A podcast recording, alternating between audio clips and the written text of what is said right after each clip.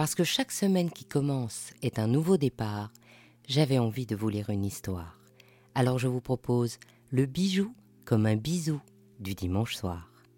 Il était une fois les robes bijoux de Jeanne Lanvin. J'ai longtemps hésité à vous parler de Lanvin parce qu'il n'y a pas à proprement parler de joaillerie dans cette maison. Mais Lanvin est la première marque de luxe global française dont l'aventure commence dès 1889 grâce à une femme extraordinaire, Jeanne Lanvin. Son goût pour les couleurs, les broderies et surtout les perlés transforme ses robes en véritables bijoux. Alors je n'ai pas pu résister à vous partager cet univers de beauté. Pour resituer le contexte, c'est en 1825 que Worth, en ouvrant sa maison, crée le concept de haute couture, c'est-à-dire que les femmes ne se présentent plus chez une couturière auquel elles dictent leurs désirs, mais au contraire le couturier, reconnu en tant qu'artiste qui propose ses propres modèles dont la cliente peut demander des variations de couleurs ou de tissus. Par ailleurs, il supprime la crinoline et crée la tournure qui commence à libérer les femmes. En 1903, c'est Paul Poiret qui crée sa maison, supprime le corset et se pose comme pionnier de la libération du corps féminin. Entre les deux, et si ces hommes ont jeté les bases de la couture d'aujourd'hui, Jeanne Lanvin a inscrit sa marque comme un concept à 360 degrés, englobant divers départements et à dimension internationale. Non pas un style de vêtements, mais un univers entier qui décline un art de vivre à la française, doté d'une identité forte liée non pas à la personnalité singulière du créateur, mais à une histoire émotionnelle à laquelle la clientèle adhère. Cette configuration économique, commerciale et communautaire qui nous semble aujourd'hui évidente a été créée par une seule femme française que l'on pourrait qualifier de première PDG de l'époque. D'ailleurs, Jeanne n'a pas de surnom, on l'appelle Madame, et c'est ce qui est inscrit sur la porte de son bureau. Elle naît en 1867 dans une famille très modeste et elle est née de dix frères et sœurs. Alors dès ses 13 ans, elle est placée rue du Faubourg Saint-Honoré chez la modiste Madame Bonny, spécialisée dans la confection de chapeaux. Elle est arpette, c'est-à-dire apprentie, mais son travail est surtout de livrer les clientes qui lui donnent quelques pièces pour reprendre l'omnibus et retourner au travail. À la place, elle rentre à pied et économise. Le week-end, elle confectionne des poupées qu'elle vend.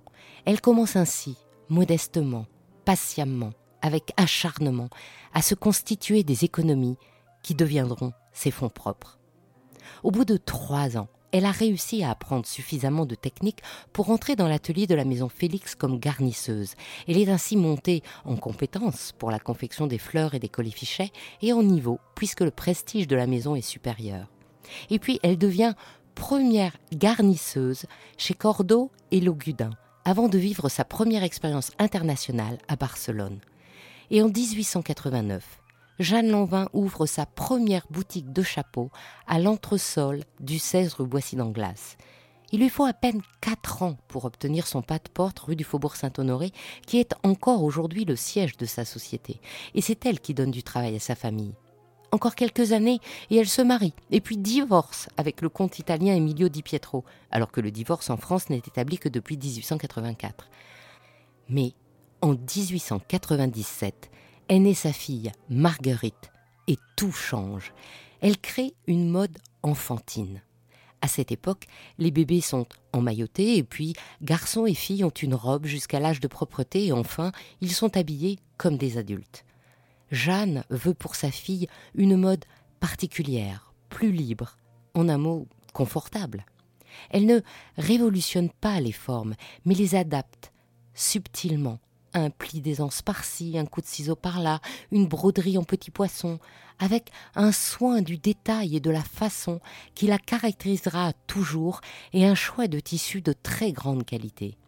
Et comme elle tient à donner une éducation à sa fille, la petite côtoie d'autres enfants dont les parents veulent et peuvent offrir ces mêmes tenues à leur progéniture. Plus fort même, ces femmes ont bientôt envie de ces tenues pour elles-mêmes. C'est l'enfant qui devient le modèle de l'adulte et c'est une révolution. Jeanne Lanvin, l'entrepreneur, prend alors toute sa dimension. La création des départements se succède dans un développement horizontal inédit. 1908, ouverture du département enfant. 1909, jeunes filles et femmes. 1913, le secteur fourrure propose même aux clients, comme une conciergerie avant l'heure, de conserver leur fourrure pendant l'été. En 1920, elle ouvre la décoration, car à l'époque, on redécorait l'ensemble d'une pièce, du meuble aux objets via les tentures. On peut encore admirer son boudoir au musée des arts décoratifs, et si la salle de bain de la duchesse d'Albe n'est plus visible, on peut encore visiter à Paris le théâtre d'Onou, réinventé du bleu Lanvin. En 1922 apparaît le département sport pour répondre aux engouements de la belle époque. En 1924, c'est la création du secteur parfum. Et enfin, en 1926, s'ouvre le département homme, qui est une totale innovation, car auparavant, les dames s'adressaient à des couturières et les messieurs à des tailleurs, deux corps de métier considérés comme totalement différents. En à peine 30 ans, sans sponsor ni Pygmalion, Jeanne Lanvin crée une proposition globale de luxe qui intervient dans tous les aspects de consommation lifestyle de ses clients. Pour l'espace de vente, elle a acheté le 15 de la rue du Faubourg Saint-Honoré en 1915, juste en face de sa boutique, qui fait angle entre la rue Boissy d'Anglas et la rue du Faubourg où elle était déjà installée et qu'elle finira par racheter, créant ainsi une super surface prémisse des grandes enseignes de luxe d'aujourd'hui. À chaque fois, elle s'entoure de jeunes talents et les fait connaître, une avant-première des directeurs artistiques que les grandes maisons mettent aujourd'hui en avant comme promesse d'innovation et de créativité renouvelée. Les talentueux Paul Irib et Armand Albert participent ainsi à sa légende car il s'agit bien d'une légende. Jeanne Lanvin est discrète, elle n'est absolument pas mondaine, et il faut vraiment chercher pour savoir qu'elle s'est remariée avec Xavier Mélé, le journaliste au quotidien Le Temps, consul de France à Manchester. Par contre, sa dévotion à sa fille est connue de tous, une attitude authentique qui est photographiée et devient même le logo de la maison, un puissant facteur d'émotion auquel on s'identifie. La maison devient ainsi une véritable marque, avec un ADN fort et une présence internationale en ouvrant des succursales de Deauville à Barcelone, de Cannes à Buenos Aires. Le parfum reçoit un accueil mitigé en France? Qu'importe, il fait un tabac aux États-Unis et elle le réintroduit sur le marché européen, tout auréolé de cette aura de réussite outre-Atlantique et ça marche. La production est soigneusement contrôlée et garantit le savoir-faire français. Elle aime les couleurs, notamment tous les bleus, jusqu'à créer un bleu Quattrocento inspiré des peintures de Fra Angelico et que l'on authentifie encore aujourd'hui de bleu Lanvin. Alors, elle crée son propre atelier de teinture à Nanterre en 1923. De la même façon, il n'y a pas une pièce emblématique, mais un style que l'on qualifierait aujourd'hui d'intemporel. Elle reprend la robe mise à la mode par l'impératrice Eugénie avec le buste fin et la jupe bouffante.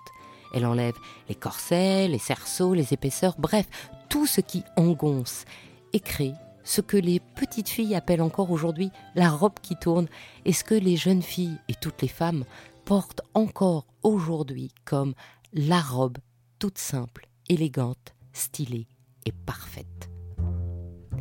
Les tissus, la soie, le crêpe marocain, la mousseline sont fluides, fins et légers, et ce qui caractérise la robe vin, ce sont les broderies et les perlés, lesquels dessinent les motifs géométriques de l'art déco avec une virtuosité inégalée. Jeanne Lanvin a pour cela installé deux ateliers spécialistes de chaque technique au cœur même de sa maison. Dans l'atelier de broderie, on pique, on entrecroise les fils colorés ou métallisés. dans l'atelier de Perlé, on brode avec des perles de verre et de rocaille, blanches ou de couleur, plates ou rondes, mais aussi des paillettes et des sequins, des petits miroirs et des rhodoïdes, des coquillages et des coraux et des strass Zarovski. Ces techniques sont gardées secrètes, comme la manière de superposer les sequins par ordre de grandeur pour former des cônes. Mais la profusion de ces broderies transforme les robes en bijoux. D'ailleurs, le Vogue de 1925 écrit Les broderies de perles, somptueuses comme un travail de joaillerie, restent les plus élégantes pour le soir. La robe, devenue bijou, est tellement harmonieuse dans sa rutilance que le moindre joyau serait de trop. Dans certains modèles, le bijou est attaché à la robe comme sur Courtisane de 1912, où partent de chaque épaule un très long ruban perlé et pailleté, dont l'extrémité est frangée de rocailles et qui se noue négligemment presque à la taille et se termine sous le genou, comme un immense sautoir. En 1925, la robe Lesbos est d'une fraîche couleur absinthe sur laquelle les broderies forment ces longs colliers de la belle époque directement cousus sur la robe et qui coulent tout le long des pans de la jupe. Sur la robe Mille et une nuits, dans cette même teinte présentée à l'exposition universelle des arts décoratifs, ce sont des nœuds entièrement brodés et perlés qui s'étendent du nombril jusqu'au bas du vêtement. En rappel, des bracelets tout aussi décorés, attachés à la robe, entourent le haut du bras et s'agrémentent de longs rubans perlés comme des ailes de papillon étincelants qui bougent et rutilent à chaque mouvement. Jeanne Lanvin, et c'est une innovation, aime décorer le dos.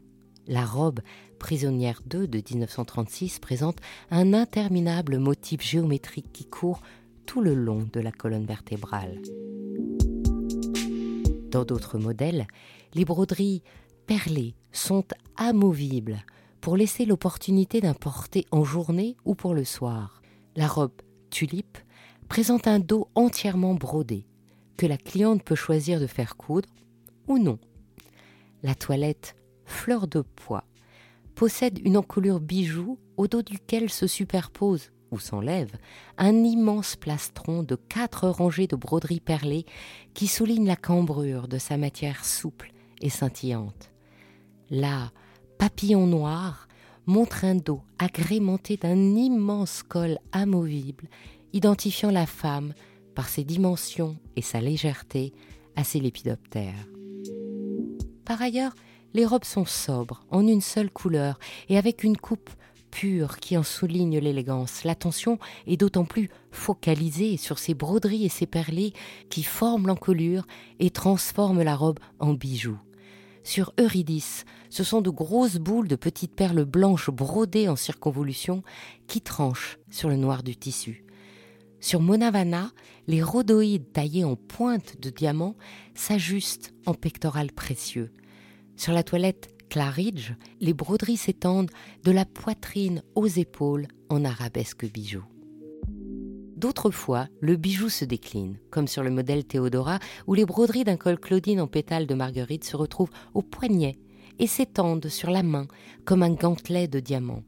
Comme dans le modèle Rosolis de 1927, où les décorations de l'encolure répondent à trois rangs de perlés qui courent sur tout l'avant-bras. La tenue entière peut être un bijou. La robe, comme les accessoires. Des turbans irisés de perles se mettent dans les cheveux, comme le modèle impérial qui couronne la coiffure de perles jusqu'aux oreilles, ou encore le chapeau du soir des années 40, couvert de fleurs de perles et dont les broderies qui pendent de chaque côté de la tête peuvent se transformer en boucles d'oreilles. Jusque dans les années 40, Jeanne Lanvin emploiera plus de 1000 ouvrières spécialistes pour créer ces centaines de modèles où le bijou se fond à la robe dans un mariage intime d'élégance et de savoir-faire d'excellence. De l'exposition universelle de San Francisco en 1915 à l'exposition internationale des arts décoratifs de Paris en 1925, en passant par le défilé en 1935 sur le paquebot Normandie à destination de New York jusqu'à l'exposition du Golden Gate à San Francisco en 1939 et au Théâtre de la Mode en 1945, Jeanne Lanvin aura fait rayonner le savoir-faire français dans le monde entier en ayant imaginé et réuni les conditions des empires du luxe moderne. Elle s'éteint, officier de l'ordre de la Légion d'honneur le 6 juillet 1946, et sa fille devenue Marie-Blanche de Polignac reprendra la maison. Ainsi se termine cette histoire des robes bijoux de Jeanne Lanvin. Et je remercie chaleureusement le département patrimoine de Lanvin sans lequel cette émission n'aurait pas eu lieu. Je tiens à faire une dédicace spéciale à Serena, Axel, Nathalie, Caroline et Candice pour vos jolis messages sur LinkedIn, ainsi que Juvelen Steele et Chiara pour ceux sur Instagram. Je suis Anne Desmarais de Jotan et je donne une voix aux bijoux. Chaque dimanche, j'émets en alternant sur un podcast différent. Et justement, la semaine prochaine, ce sera sur le podcast thématique Il était une fois le bijou que le street artiste, le diamantaire, nous parlera des diamants qu'il oppose sur les murs du monde entier dans cette saison 3 appelée Diamant Forever.